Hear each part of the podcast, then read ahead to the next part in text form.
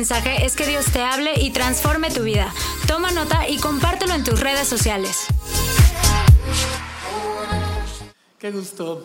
Es un domingo lleno de alegría. Los niños añaden algo, ¿no? Siempre. Jesús sabía eso, por eso decía, déjenmelos aquí cerquita.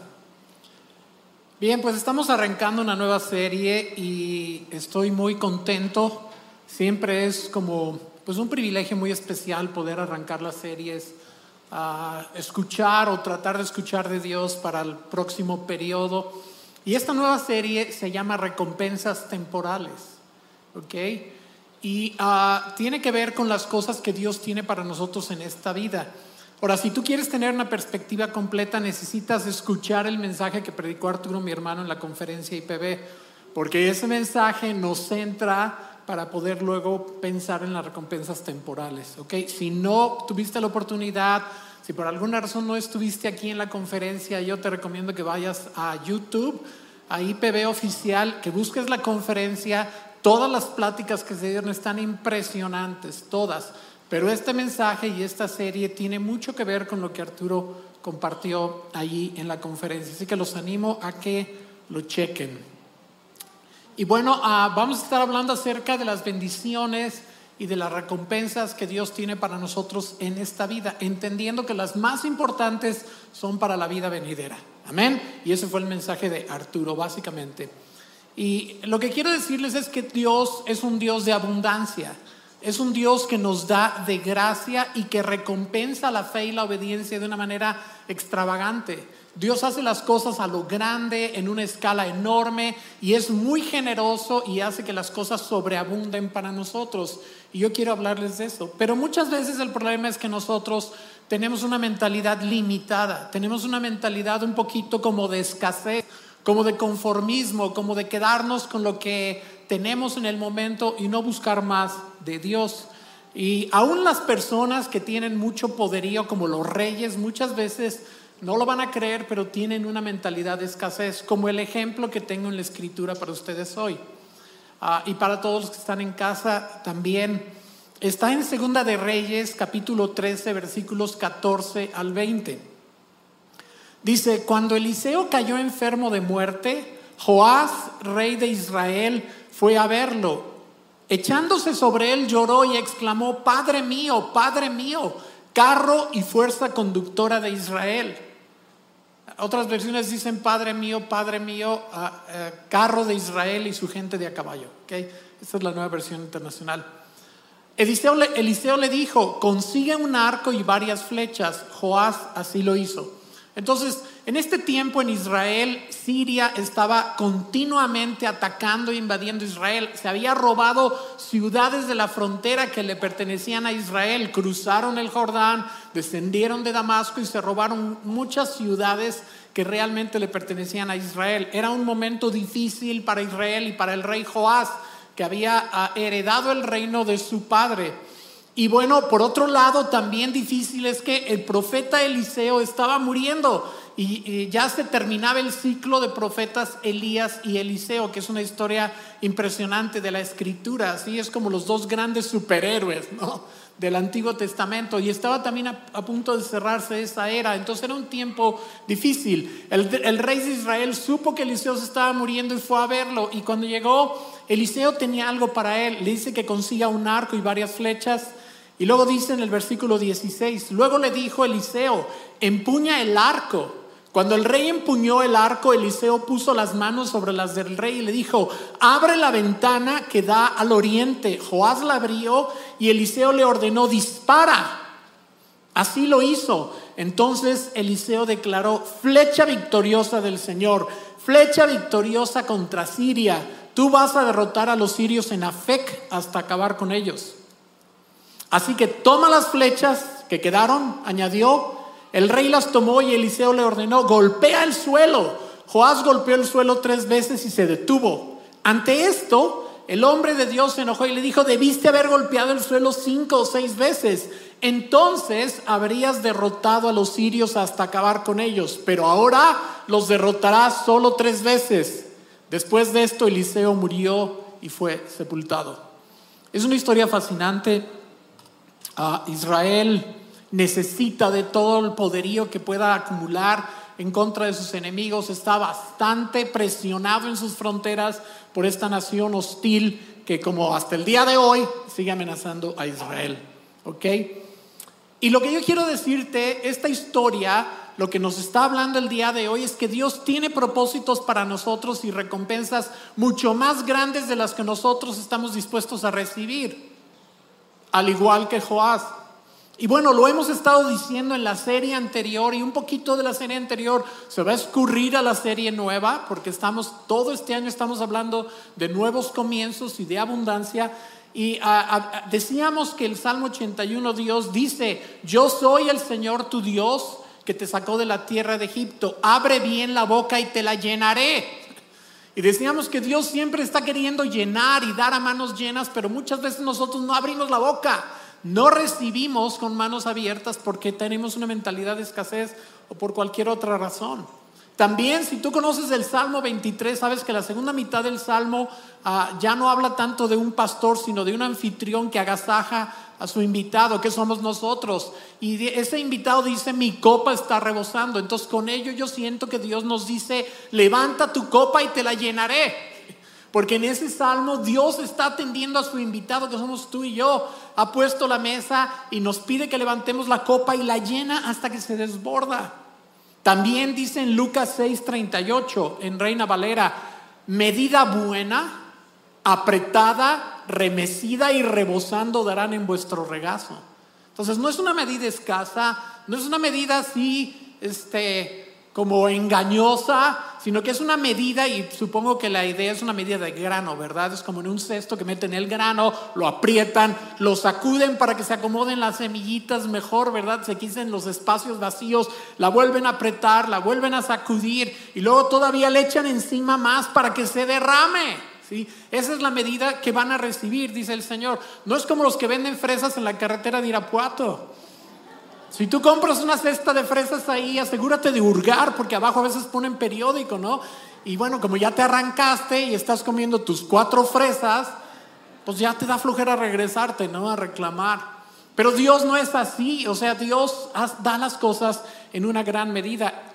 Dice también, y este versículo lo conocen porque lo usamos cada vez que recogemos la ofrenda, en Malaquías 3:10, dice, les abriré las ventanas de los cielos, derramaré una bendición tan grande que no tendrán suficiente espacio para guardarla. ¿Quién quiere tener esa bronca, va? Inténtenlo, dice el Señor, pónganme a prueba.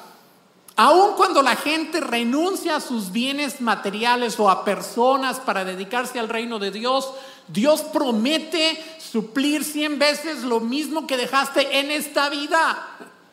Dice Marcos 10:30, no me crean, está hablando de personas que dejaron familia, dejaron terrenos, dejaron casas para seguir a Cristo y lo dejaron todo para dedicarse al reino. Y dice aquí, esa persona, dice, recibirá ahora en la vida presente, ¿cuándo? Cien veces más en casas, hermanos, hermanas, madres, hijos y terrenos, aunque con persecuciones, nos advierte Marcos, y en la vida venidera recibirá la vida eterna. Muchos van a decir, ahorita mismo voy a dejar todo lo que tengo para que me lo den cien veces. No lo vayas a hacer porque eh, la forma en que muchas veces Dios te devuelve las cosas es en diferente especie. ¿sí? No en la forma en que las dejaste, sino en diferentes especies. O sea, Dios no quiere decir aquí que te va a dar 100 hermanos consanguíneos, las mamás no se escondan. No va por ahí la cosa. Este, los que ya quieren poner su negocio de bienes raíces no necesariamente son 100 casas tuyas. ¿sí? Ah, no, lo que está diciendo aquí es que cuando tú dejas algo por el reino, Dios te recompensa en esta vida y puede ser que te dé, no sé, 100, 200, 500 hermanos en Cristo, a veces más cercanos que tus propios hermanos consanguíneos. Tal vez no son tus casas, pero son casas donde puedes ir y reposar, aunque no sean tuyas, y disfrutarlas. Puede ser que sean terrenos donde a lo mejor no vas a edificar tú una casa, pero vas a edificar iglesias. ¿Me explico? Piensen en San Francisco, no la ciudad, sino el hombre. O sea, San Francisco dejó todo, era un fresón de la, de la época medieval y dejó todo lo que tenía pero después Dios le dio casas y terrenos y abadías y, monasterios y, y, más hermanos y hermanas como para formar dos órdenes monásticas, ¿no? Los franciscanos y las clarisas. O sea, y sin embargo él no tenía un centavo, pero era un hombre que cuando murió era rico en todo el mejor sentido de la palabra, en bienes de esta vida. O sea, no tenía que decir las escrituras están a mi nombre para poder disfrutarlo. ¿Sí me explico? Entonces, aun cuando Dios te pide que abandones cosas, te las devuelve de alguna forma con la otra mano. Dios nunca te pide algo con una mano sin darte algo con la otra mano. Es lo que quiero decirte el día de hoy. Dios es muy abundante y muy generoso. ¿Me explico? Entonces, bueno, otra advertencia es la siguiente, y es muy importante a lo largo y ancho de nuestros campus.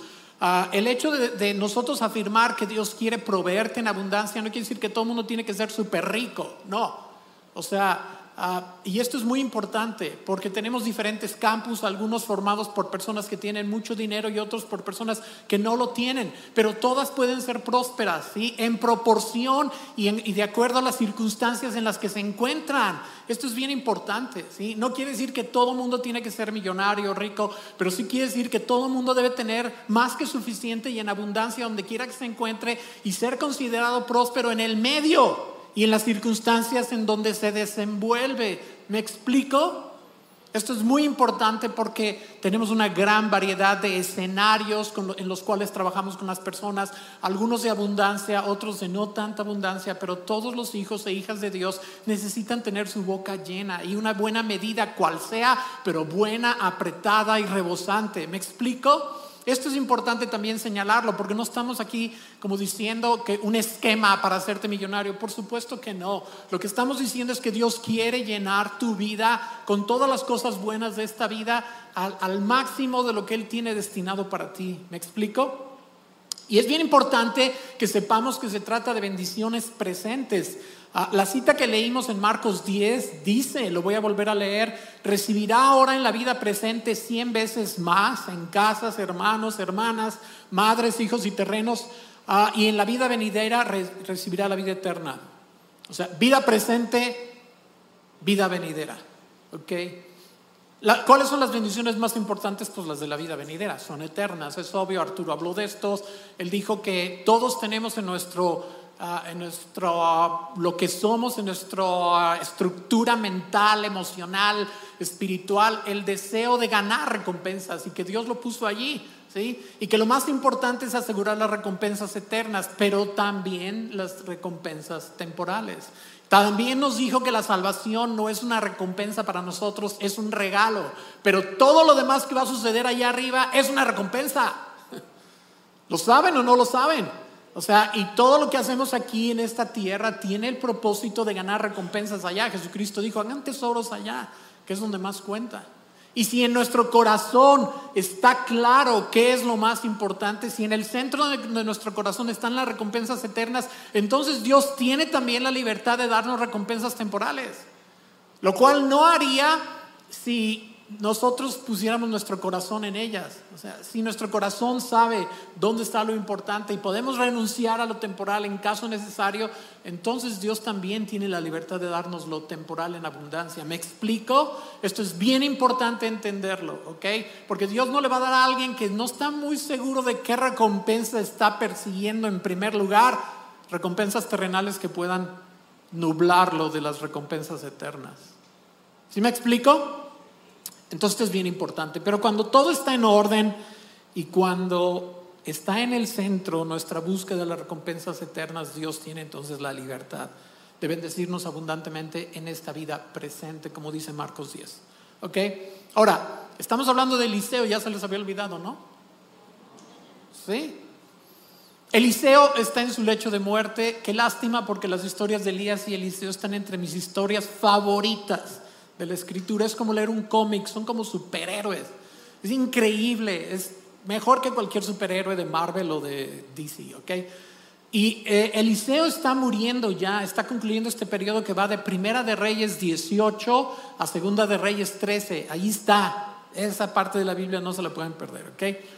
Y Eliseo está en su lecho de muerte y entonces dirige al rey Joás, el rey de Israel, en dos actos proféticos que representan la abundancia de la victoria que Dios le quiere dar a Israel a través de Joás.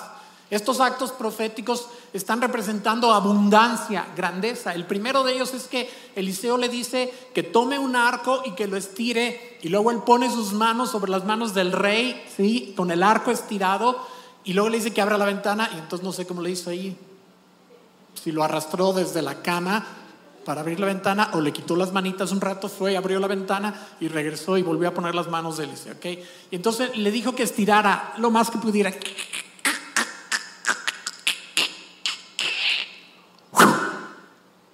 y lanzara la flecha en lo más lejos que pudiera. Porque esto representaba el alcance de la victoria que tendría Israel sobre los sirios, sus enemigos acérrimos.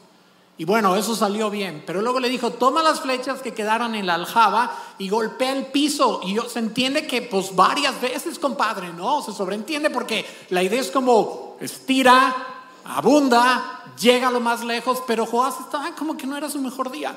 Entonces agarra las flechas y golpea tres veces. Y entonces dice Eliseo enojado, tendrías que haber golpeado el piso cinco o seis veces. Así habrías vencido a Siria hasta destruirlo por completo. Ahora saldrás vencedor solamente tres veces. Después Eliseo murió y fue sepultado. O sea, qué fuerte, ¿no? O sea, ¡pum! Se muere. Y entonces me imagino al rey como, ¿qué? ¿Cómo? ¿Nomás tres veces? Y aquí hay más flechas, puedo golpear más. A ver, responde, responde, Eliseo, ¿qué pasó? ¿Te dormiste? Claro que ya era cadáver. Entonces cerró la oportunidad. Así son las oportunidades, familia preciosa. Así son las oportunidades. Tienen un tiempo, tienen una caducidad. Por eso tenemos que ser arrojados y, esperar cosas grandes de Dios y pensar a lo grande. Porque las oportunidades, luego uno en la vida cuando llegan a mi edad, dice, hay tantas oportunidades que dejé pasar. Pensé que tenía todo el tiempo del mundo y ve. ¿Me explico? Entonces, ¿qué pasó aquí? Pues dice Eliseo, dice, después Eliseo murió y fue enterrado y el rey se quedó. Ah, alguien podría decir, bueno, tres veces, pues confórmate, compadre, confórmate. No estamos hablando de conformismo, pero alguien puede decir, tres veces no está tan mal, pues tres veces son tres victorias, no, pero compadre, piensa. O sea, ahorita Israel lleva años peleando contra sus enemigos. Tres victorias no son suficientes, ni treinta, tal vez ni trescientas. Entonces, claro que se quedó corto, recuperó en esas tres victorias las ciudades que le habían robado, pero luego se las volvieron a quitar a su descendencia. Entonces, es bien importante que tengamos una mentalidad. Este hombre se cerró la oportunidad y entonces dijo, ok, tres veces a la una, tres veces a las dos, tres veces a las tres, vendido al caballero que ofreció tres veces. ¡Pum! Se cerró. Y eso te puede pasar. El Señor puede decir, vendido por tanto, y ya no vas a poder decir, ay, que le hubiera pedido más. Señor, pedí muy poquito. Dice en el Salmo 2, y se refiere no nada más a Cristo, sino primero que nada a un rey, le dice, pídeme y te daré por herencia las naciones. O sea, le está diciendo, no me estás pidiendo lo suficiente, no estás esperando suficiente de mí. Dios es un Dios de abundancia y me refiero a todo, en todos sentidos. Necesitas sintonizarte con la mentalidad de Dios, un Dios abundante y pedir más. Ahora, hay veces que la gente no tiene mentalidad de escasez y sin embargo a veces pasan por periodos de mucha escasez. Es doloroso como pastores a recibir a gente que te dice, oye, yo tengo una mentalidad de abundancia, pero llevo un buen tiempo sufriendo escasez. O sea, y siempre he sido una persona que le echa todos los kilos y que espera lo grande y que hice grandes negocios y grandes ventas, hice un montón de cosas y jamás pensé en pequeñito. Y entonces uno se siente así como, ah, caray, pues falló la promesa, ¿ok? Y no, tenemos que revisar qué está pasando, ¿sí? Porque pueden estar pasando diferentes cosas. Tal vez la persona que está ahí frente a ti diciéndote eso, se le olvidó que algunas bendiciones tienen condición, ¿sí? Yo les acabo de leer Lucas 6:38 donde dice, medida buena, apretada, remecida y rebosando darán en vuestro regazo. Pero no les leí la primera parte de esa frase a propósito. La primera parte de esa frase es la condición para recibir una buena medida apretada, remecida y rebosando. Y dice, dad y se os dará. Así dice Reina Valera, dad y se os dará medida buena, apretada, remecida y rebosando darán en vuestro regazo. Tiene una condición. La de Malaquías 3.10 ya saben cuál es la condición, ¿no? Y todas las demás que leí saben cuál es la condición. Entonces muchas veces nosotros vemos la promesa, pero no vemos lo que dice antes. Entonces tenemos que asegurarnos, si no tenemos una mentalidad de escasez, que estamos cumpliendo las condiciones que se requieren. Dios no le va a dar en abundancia a una persona tacaña y que no dispara ni en defensa propia. ¿O sí? ¿Verdad que no? Entonces, puede ser eso. Puede haber otras razones, ¿sí? Muchas veces las bendiciones y recompensas terrenales fluctúan, a diferencia de las eternas. Muchas veces las bendiciones y recompensas terrenales fluctúan. Son como la casa de bolsa, ¿no? Alguien estornuda en China y la casa de bolsa en Nueva York se cae. O sea, el cuate estornuda en China del otro lado del mundo y está toda la casa. Y eso pasó, ¿verdad? Entonces, claro que esas cosas fluctúan y a veces no sabemos por qué. Puede haber un número de razones. No siempre es una mentalidad de escasez o por no cumplir las condiciones. A veces son esas fluctuaciones, ¿no? Tal vez el Señor te quiere enseñar contentamiento, no conformismo, contentamiento.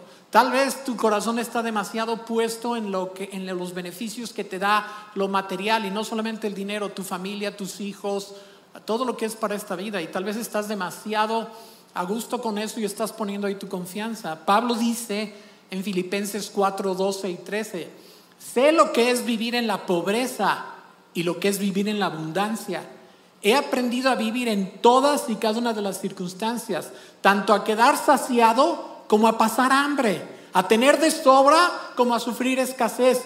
Todo lo puedo en Cristo que me fortalece. O sea, Pablo entendió el secreto del contentamiento, no del conformismo. Y al, entender el secreto del contentamiento, entonces Dios podía darle en abundancia o pedirle que entregara en abundancia. Siempre es en abundancia sea, cuando ya llevas un tiempo caminando con Dios, Dios muchas veces te dice, ahí te va, y te da en abundancia. Y luego a veces te dice, ahora quiero que me des toda esa abundancia. Y, y se la das a Dios. Y por un ratito como que dices, ay, me descobijó. Pero el Señor dice, no te preocupes, ahí te va en abundancia. O sea, siempre Él es el dueño de las cosas. ¿Me explico? Entonces tal vez está trabajando con tu contentamiento. En otras ocasiones, cuando hay eh, periodos de escasez, y no hay una mentalidad de escasez, pero hay periodos de escasez de todas formas, es que Dios está perfeccionando algún propósito en nuestra vida. ¿sí? A mí me encanta el Salmo 119 que dice en el versículo 71, estuvo bien que me hicieras, ¿qué dije? Estuvo bien que me hicieras sufrir porque así entendí tus enseñanzas. O sea, qué fuerte, ¿no? Estuvo bien que me hicieras sufrir porque así entendí tus enseñanzas. A veces Dios nos aprieta un ratito para que entendamos algo importante, ¿no? En otras ocasiones lo hace para recordarnos qué es lo verdaderamente importante y dónde está nuestro corazón. Si tú has leído alguna vez el Salmo 73, tú sabes cómo este cuate Asaf sufrió. En el Salmo 73, más de la mitad del Salmo es, ay Señor, ¿por qué eres tan gacho conmigo? ¿Por qué yo veo a los otros que tienen de sobra y tienen salud y yo me enfermo cada, este, cada invierno y, veo que los demás tienen, están sanos y chapeaditos y gorditos y no les falta nada. Y yo que estoy dedicado a tu servicio, o sea, no tengo ni para un Twinkie. Hasta que le cae el 20 y al final del salmo él reconoce, dice, soy una bestia, así dice soy una bestia, o sea, no entendía lo que realmente es importante en la vida, ya lo entendí. Y entonces Dios podía tener la libertad de bendecirlo o no. En otras ocasiones no sabemos por qué hay periodos así de escasez, no tenemos todas las respuestas. A veces es un misterio, un misterio doloroso como el del rosario, pero no sabemos. Qué lentos están, en serio, no vuelvo a hacerles chistes. Yo que estoy acá pensando qué chiste puedo meter aquí y ustedes en la baba. O sea, ¿dónde está esa mentalidad de abundancia? Pues sí, hay misterios dolorosos, ¿no? No sabemos por qué a veces pasan las cosas, pero confiamos en Dios. La vida tiene fluctuaciones, pero la voluntad de Dios es siempre tenernos con más que lo suficiente. No para que lo atesoremos para nosotros, sino para que seamos de bendición para los demás. ¿Sabes? ¿Cuántas veces no sientes como eso? Híjole, ojalá tuviera para darle. O sea, este cuate, si yo tuviera, se lo daría. Y sí, eres sincero y seguramente lo harías. Pues el Señor quiere, el Señor quiere que tengamos todo lo suficiente y en abundancia. En este tiempo estamos proclamando nuevos comienzos y lo, lo estamos haciendo, estamos en febrero, lo vamos a seguir haciendo yo creo todo el año, porque son nuevos comienzos. Hemos pasado por un periodo de tres años espantosos de pandemia, de escasez, de limitación, de angustias, de paranoia, de cosas horribles, ¿no?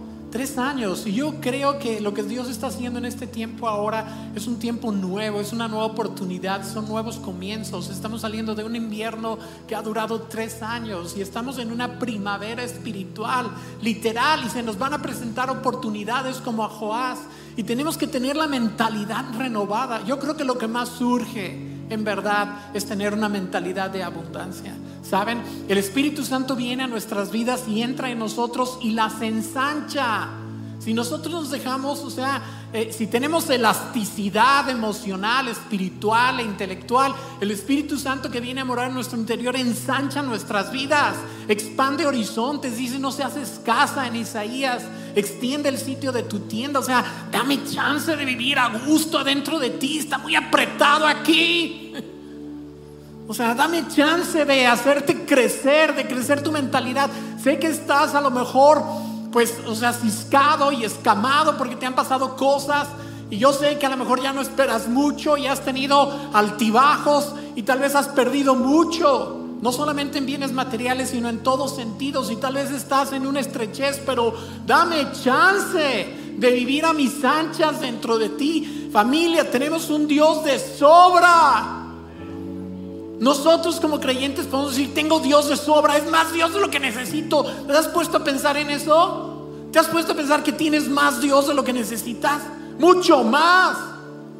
Puedes tomar de su abundancia y de su expansiva abundancia todo lo que necesitas para lo que anhelas, no solamente en la vida eterna, sino también en la vida presente para ti, para tu familia. Veo a estos padres que pasaron aquí, en su mayoría padres jóvenes, y pienso, Dios tiene cosas grandes para ellos. Les regaló a estas criaturas como un regalo. Y Dios tiene cosas increíbles para ellos y para todos nosotros. Y lo que tenemos que hacer es dejar que Dios renueve nuestra mente. Que la renueve. El Espíritu Santo está en nuestro interior, haciéndonos crecer. Es como un globito que se llena del aliento de Dios y nos Ahora traigo muchos efectos de sonido. ¿eh? Tenemos Dios de sobra. Aprovechemos las oportunidades que está poniendo delante de nosotros. No dejemos que una mentalidad de escasez o de temor o de falta de fe o traumas o porque están, nos sentimos apocados y achicopalados. Créanme que ah, yo estoy ahorita en la etapa de la vida en la que no es tan fácil porque volteas para atrás y dices, hijo, ¿qué de oportunidades dejé pasar? O sea, si uno se pone a pensar en eso, acaba en el asilo, literal. Ahora entiendo por qué muchos terminan la vida viendo la tele. o sea, clavándose en la tele para olvidarse. Lo he pensado muchas veces porque he dicho, Señor, ¿cuántas oportunidades dejé pasar? Pero esa no es la mentalidad correcta. La mentalidad correcta es, tengo muchas oportunidades.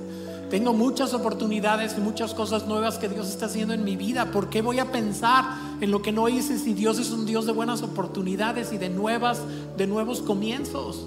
¿Me explico? Así que no te recargues, no te pongas a ver la tele 24/7. O sea, hay mucho que hacer.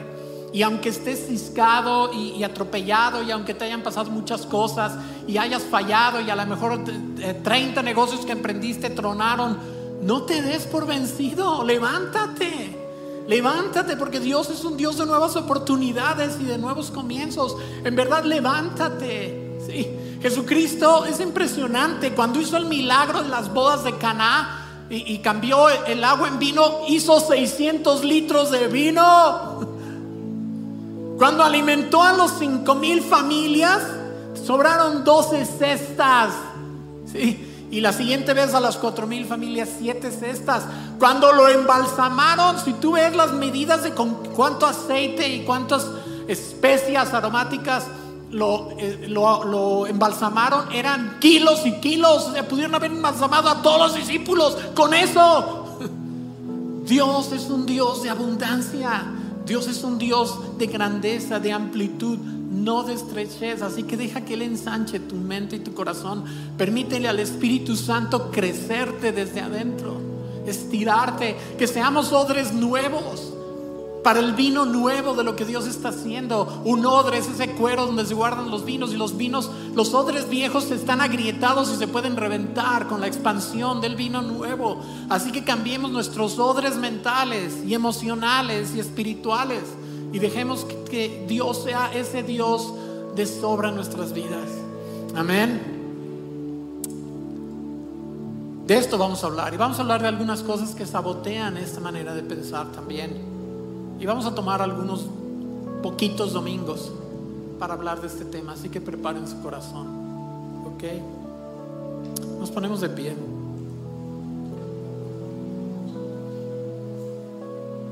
Si tú estás aquí hoy y todavía no has experimentado esta expansión espiritual que es recibir a Cristo en tu corazón, si tú estás aquí hoy y quieres recibir a Cristo en tu corazón, lo único que tienes que hacer es decirle, ven Señor a mí. Él murió en la cruz por tus pecados, pagó tu deuda con Dios y te regala la vida eterna. Eso no es una recompensa, eso es un regalo. Lo cantamos hace rato, de estos cantos increíbles que cantamos hace ratito, impresionante. Pero Dios envió a su Hijo Jesucristo a dar su vida por ti para saldar tu deuda, que no hubiera nada que se interpusiera entre tú y la salvación eterna te la regala y te deja listo para recibir un montón de recompensas. Si tú estás aquí hoy y quieres recibir ese regalo de la vida eterna que Cristo te ofrece ahí en tu lugar, levanta tu mano y dame chance de orar por ti. Dame el privilegio de orar y darte una bienvenida al reino de los cielos por la gracia. Si tú quieres recibir a Cristo en tu corazón o te alejaste de Él y quieres volver a hacer las paces con Él, ahí donde estás en tu lugar, levanta tu mano. Levanta tu mano y recibe lo que Cristo tiene para ti.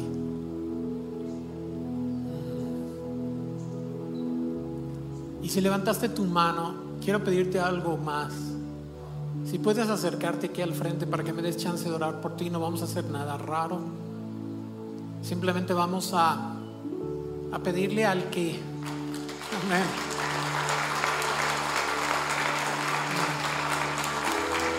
Traes tu invitación para el encuentro, qué genial. ¿Alguien más quiere recibir a Cristo en su corazón el día de hoy?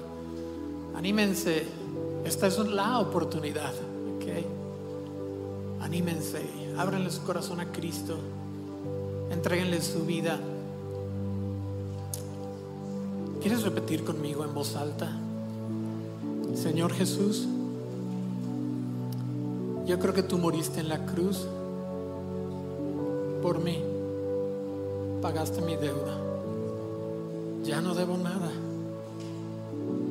Todo lo que me estorbaba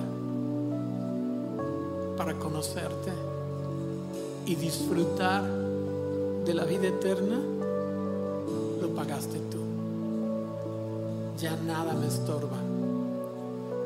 Yo recibo mi salvación con el corazón abierto entra en mí y transfórmame y ensancha mi manera de pensar.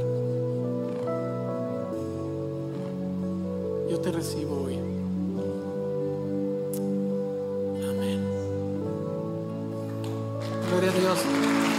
¿Quieres acompañar aquí a mi tocayo? Un momentito. Y Espíritu Santo precioso. Yo te pido en este momento que desciendas con poder aquí y en los que están en casa, Señor, viendo este servicio, Señor. Y te pido, Espíritu Santo, que ensanches nuestra mente, que la renueves. Necesitamos odres nuevos para el vino nuevo que tú estás derramando en este tiempo, Señor. Lo creemos de corazón, Señor. Abrimos, abrimos nuestro corazón a ti, Señor, y recibimos todo lo que tú tienes para nosotros. Reconocemos las oportunidades y los nuevos comienzos. Y te damos gracias desde el fondo del corazón, Señor. Te amamos, Señor.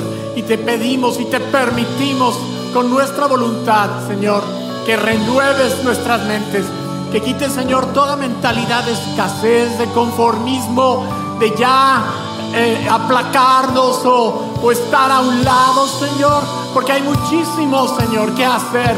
Así que no nos hacemos a un lado del camino, Señor, nos levantamos con nuevos bríos y nuevas fuerzas, Señor, esperando siempre cosas grandes de ti, Señor.